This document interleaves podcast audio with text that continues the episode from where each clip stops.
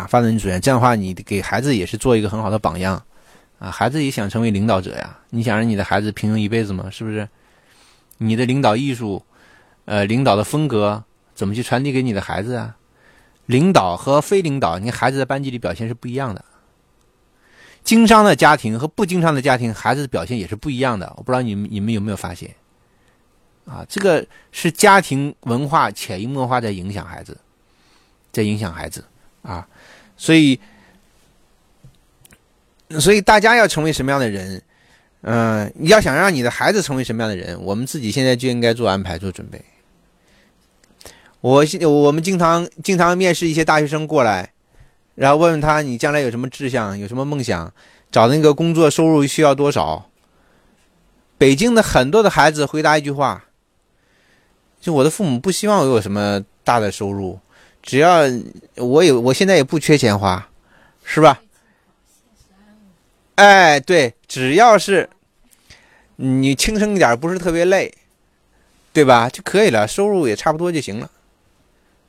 这就是北京文化，北京文化就老北京的文化是这样子。那外地人他自然就会掠夺资源啊，在这个城市里面，对不对？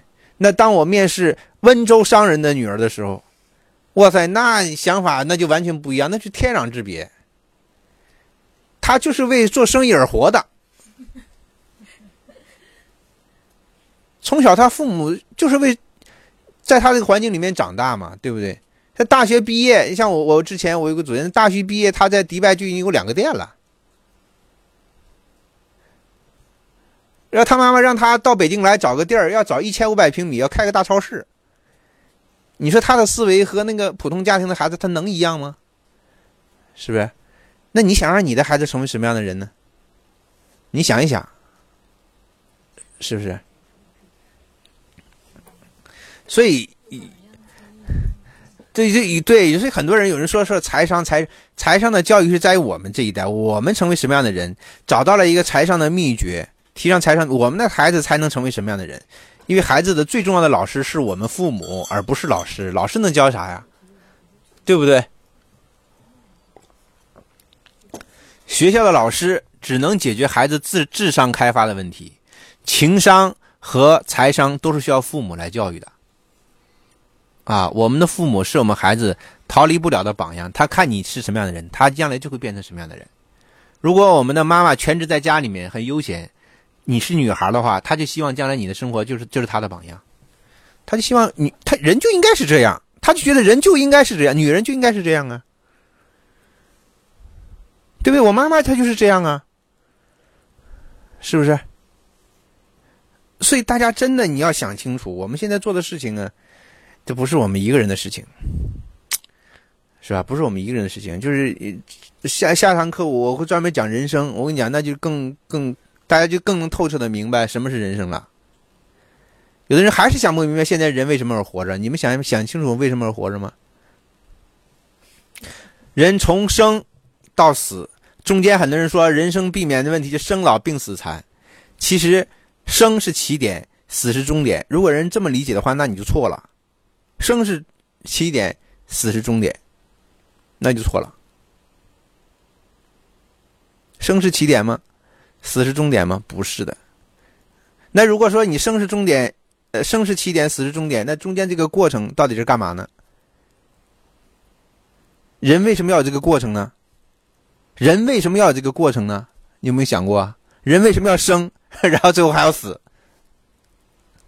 没想过。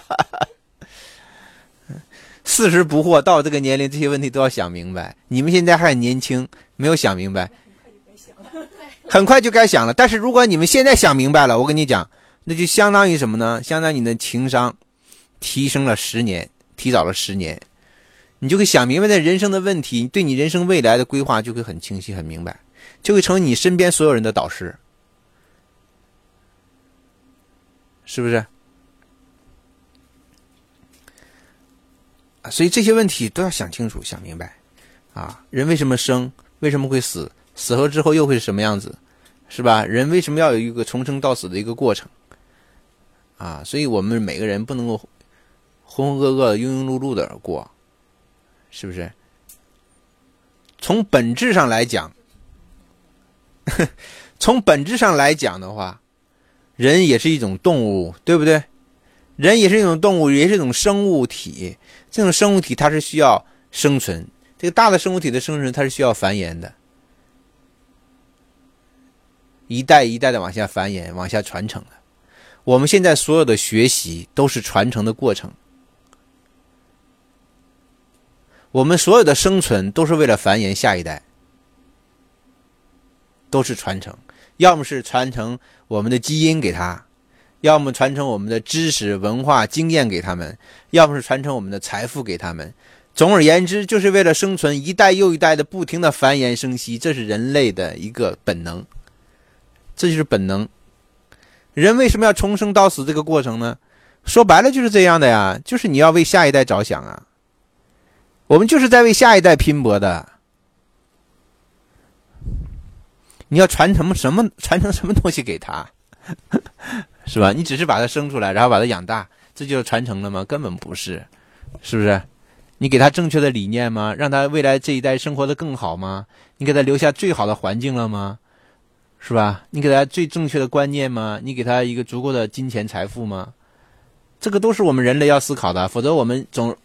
一定会是一代不如一代了，那就错了嘛，对不对？所以这些作为我们父母来讲，我们都要去思考这些问题。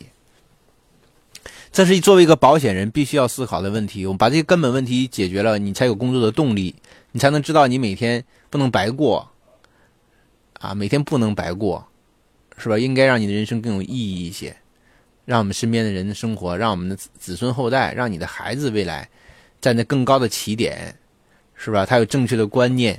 他能以你为榜样，以你为骄傲，是吧？你还能给他留有足够多的这个实现梦想的资金。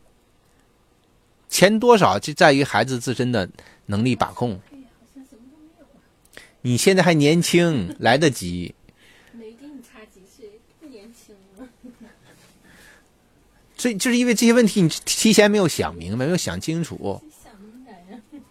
是不是？你想想。不是你说你说是不是吧？你必须得想，必须得想，否则我们的孩子就会平平庸庸一辈子。你不希望这样啊？绝对不会希望这样，是不是？你这那个钱没有用，你看看用在谁身上，看谁去用这笔钱，是不是？你留多少钱给你的孩子，你的孩子怎么用，这都是两方面的问题。你的孩子再有本事，还像我们现在一样，从头开始无才作力，靠。透支他的体力、精力、时间去赚钱、去生存的话，那你说他未来累不累啊？跟我一样，我是不希望我女儿像我今天这样，明白吧？富二代的爹。对呀，你不能成为贵族，你可以成为贵族的祖先啊，是这样的。大家不能成为贵族，你现在也不是富一代，但是你起码要成为他们的祖先，成为他们的。领头的这个人，打基础的这个人，我们的下一代就会好嘛。反正我是不希望我的女儿将来像我一样，要靠透支她的体力、她的精力、她的健康去获得她的收入。我不知道你们会怎么想，是不是？那不是太辛苦、太冒险了吗？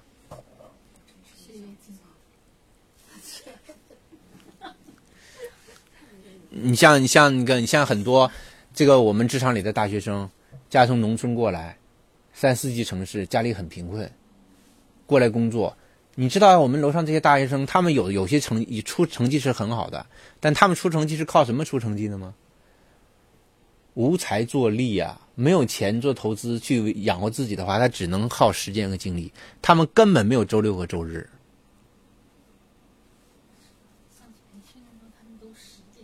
对，没有周六和周日啊，天天工作十个小时。连续一年两年，你的儿子是这样，你愿意吗？你想一想，你的孩子，这就无才作力啊！这是没有办法的事情，这是要靠严重透支健康、透支体力去获得收入、获得生存资本，是不是？这是最原始的办法，这跟扛活、康大包有什么区别？这是不健康的生活方式，我们不能让我们的孩子也是这样子。是吧？但是你有什么办法呢？改变你的孩子的生存状态或者他的盈利模式呢？你必须要想明白，你必须要做出来做榜样，他才能够依照你的路去走啊，是不是？所以大家现在要拼搏，要努力，道理就是这样的。你要先先生存，或者是你要先发展起来，先成功起来，你的孩子就知道这条路能行得通，他就站在你的肩膀上往上走，他就不会现在像我们一样这么去这么去辛苦，这么去拼了，是吧？这就是我们这代人的使命。所以大家不要糊涂，天天的还是。摇摇晃晃，是不是晃晃悠悠的，什么也不想，只是吃了喝，喝了吃，然后就觉得相安无事。我觉得这个不行，真的要活得要有智慧一些。呃，活的混沌是很正常的，在此之前是很正常的，因为叫芸芸众生，随波逐流。人这一生。在这个芸芸众生当中，二八定律听过吧？百分之二十的人拥有百分之八十的财富，因为所有人当中只有百分之二十人是相对于百分之八十人是清醒的，百分之八十人都是芸芸众生，都是随波逐流，这叫大众。大众永远是贫穷的。只有少数人是富有的，因为能够清醒的人是少数。为什么叫从众心理，叫盲从呢？就是因为大多数人，百分之八十人都是浑浑沌沌、稀里糊涂一辈子的，他没有这样的机会碰到名师指路，没有这样的机会能够醍醐灌顶，能得到一些正确的理念和观念，所以他改变不了他的人生。百分之二十里里面的人还分二八定律呢，那就是百分之二十里面的百分之二十，就百分之四，才是最顶尖的人。他们拥有了其他百分之九十六六的人拥有的财富。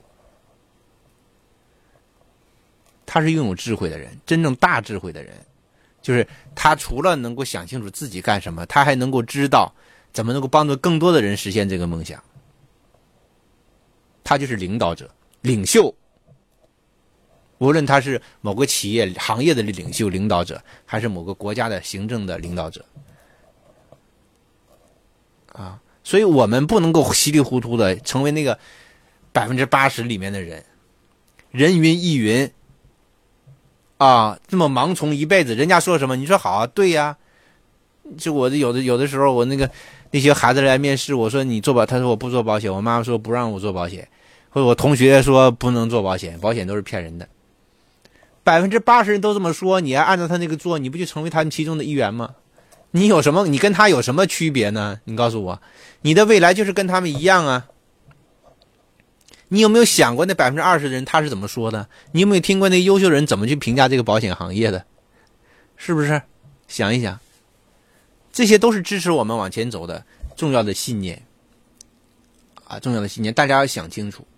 啊，就好好的想想你的人生应该怎么去过，成为百分之二十人还百百分之八十人，成为那百分之四的人还是百分之九十六的人，真的要想清楚这个问题。不光是我们自己会传承给我们的孩子，会传承给我们的子孙后代。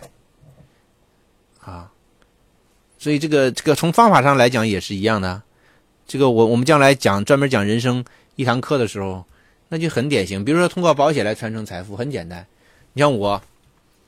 我花那么多钱买一个巨额的人寿保险，我不用太多，我就那个五百万。假设按五百万，我那个卓越一生来举例子，我一年投入十二万，我一年投入十二万来买五百万的终身寿终身寿险，是一辈子的。我就是即使交满了二十年，我是交了多少呢？交了两百四十万，对不对？我交了两百四十万，交满了，最后我离开的时候，我留给我女儿五百万，我女儿拿着这个五百万，再把五百万里其中的两百四十万变成她的保费。交了保险了，也买了她的五百万，或者是更多，因为他年轻嘛。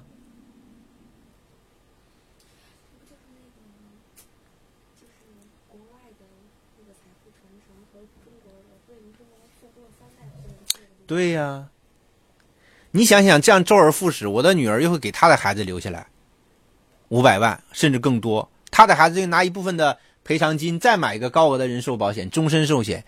财富能传承不下去吗？没有人这么想，也没有人这么做过，甚至在我们中国还没有到第二代、第三代这个时候。但如果我们今天不这么做，不这么安排的话，你怎么能让你的子孙、子子孙孙能够享受到你今天创造的财富呢？对你还没有享受到，所以我们今天是第一代嘛。